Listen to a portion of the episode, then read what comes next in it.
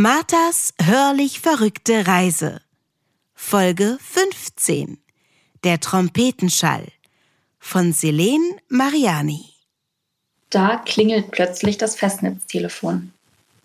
Nils springt reflexartig nach oben, nur um sich dann daran zu erinnern, dass er nicht mehr klein wie eine Kellerassel ist. Ayas lacht sich halb tot, bevor er lässig abnimmt. Kiste und Töchter? Dann nickt er eine ganze Weile. Er nickt so langsam und regelmäßig, dass es wirkt wie eine von diesen Nackenübungen, die Martha mal eine Woche lang auf Empfehlung ihres Physiotherapeuten gemacht hat. Eine Woche, weil sie danach zu faul war, weiterzumachen. So wie bei den meisten Dingen. Außer dieser Entrümpelungsgeschichte. Und während Ayas weiter nickt, denkt Martha darüber nach, wieso sie gerade bei diesem Entrümpelungsprojekt so lange durchhält. Es liegt sicher nicht an Nils oder Ayas, die sie jetzt dank der Maschine klarer sieht denn je. Madonna stupst mit der Nase gegen ihre Hand. Martha spürt ihren warmen Atem. Da gesellt sich zu dem Fiepen in Marthas Ohr ein anderes Geräusch. Es klingt wie weit entfernter Gesang, der langsam näher kommt. Ein Chor. Plötzlich setzen Geigen ein. Trompetenschall trifft auf Pauken. Martha sieht die anderen an ich muss los, sagt sie dann. Wie bitte? fragt Nils. Du haust ab?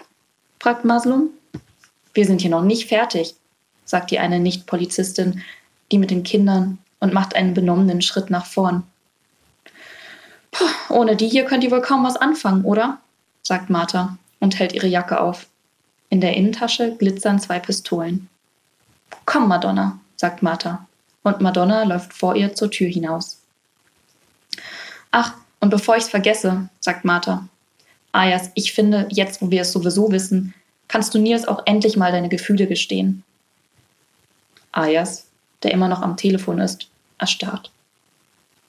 Also dann, sagt Martha und macht die Tür hinter sich und Madonna zu. Ayas lässt das Telefon sinken. Danach ist es eine ganze Weile still.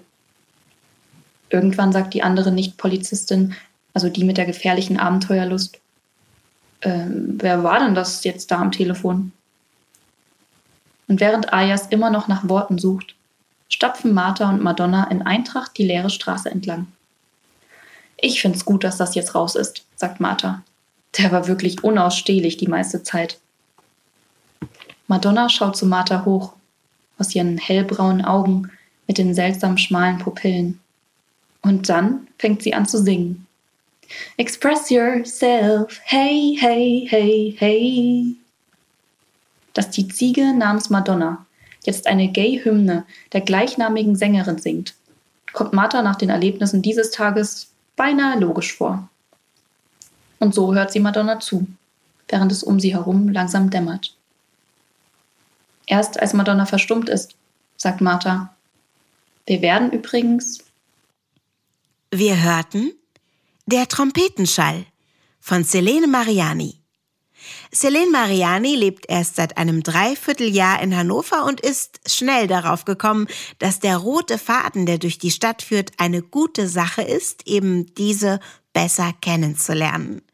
Anlässlich des 50. Jubiläums schrieb sie für den Roten Faden Hannovers einen Text über ihren persönlichen Lieblingsort der Stadt. In ihrem Romanmanuskript Alice, welches im Rahmen ihres Literaturstudiums in Hildesheim entstand, beschäftigt sich die in Verona und Dresden aufgewachsene Autorin mit der Frage nach Zugehörigkeit und Identität.